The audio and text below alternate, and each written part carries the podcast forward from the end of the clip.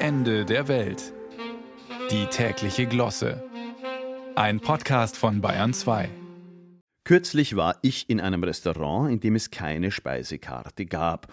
Um das Speiseangebot zu erfahren, musste man einen QR-Code mit dem Smartphone scannen, dann irgendetwas bestätigen und schon war die Speisekarte auf dem Handy und die eigenen Daten, ich weiß nicht wo, aber sicher, sehr sicher.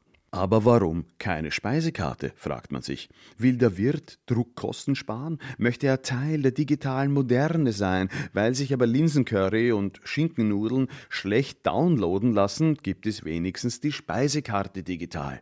Oder handelt es sich um soziale Selektion?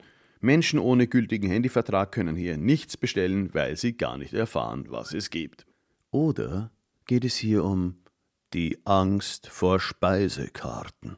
Eine neue Studie aus den USA, stets ein Quell wissenschaftlicher Sensationen nahe am jüngsten Gerücht, zeigt nämlich, dass die Generation Z immer öfter Panik vor dem gedruckten Speiseangebot umtreibt.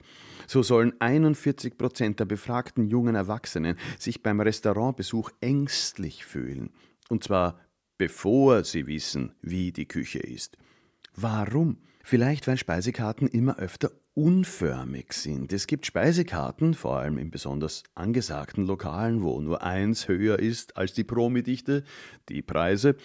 Gerade dort sind manche Menus so kreativ gestaltet, dass man gar nicht weiß, ob das die Speisekarte, die Tischdeko oder schon der Gruß aus der Küche ist. Oder haben die jungen Leute Panik vor dem Bestellvorgang an sich so wie in diesen französischen Restaurants, in denen der Kellner mit einer großen Tafel erscheint, auf der gut 30 Gerichte mit Kreide unleserlich verewigt sind.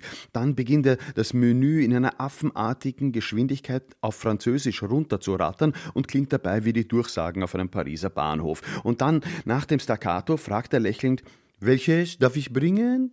Erfahrene Interrailer nehmen dann immer jenes Gericht, das am ehesten klingt wie Schnellzug an die Côte d'Azur. Aber vielleicht bekommen die jungen Menschen auch Angst vor Speisekarten, weil sie die unappetitlichen Fotos sehen, die da oft draufgedruckt sind. Gerade in orientalischen Restaurants, wo köstlich gekocht wird, finden sich, gefangen in einem eingeschweißten 100 Gramm Papier, Hochglanzfotografien, die eher Assoziationen zu Sezierkursen wecken als kulinarische Vorfreude. Oder die Angst vor der Speisekarte hat ganz einfach wirtschaftliche Ursachen. Schließlich stehen da ja auch Beträge drauf, und die muss man nach dem Essen zahlen. Das kann einem schon Angst machen.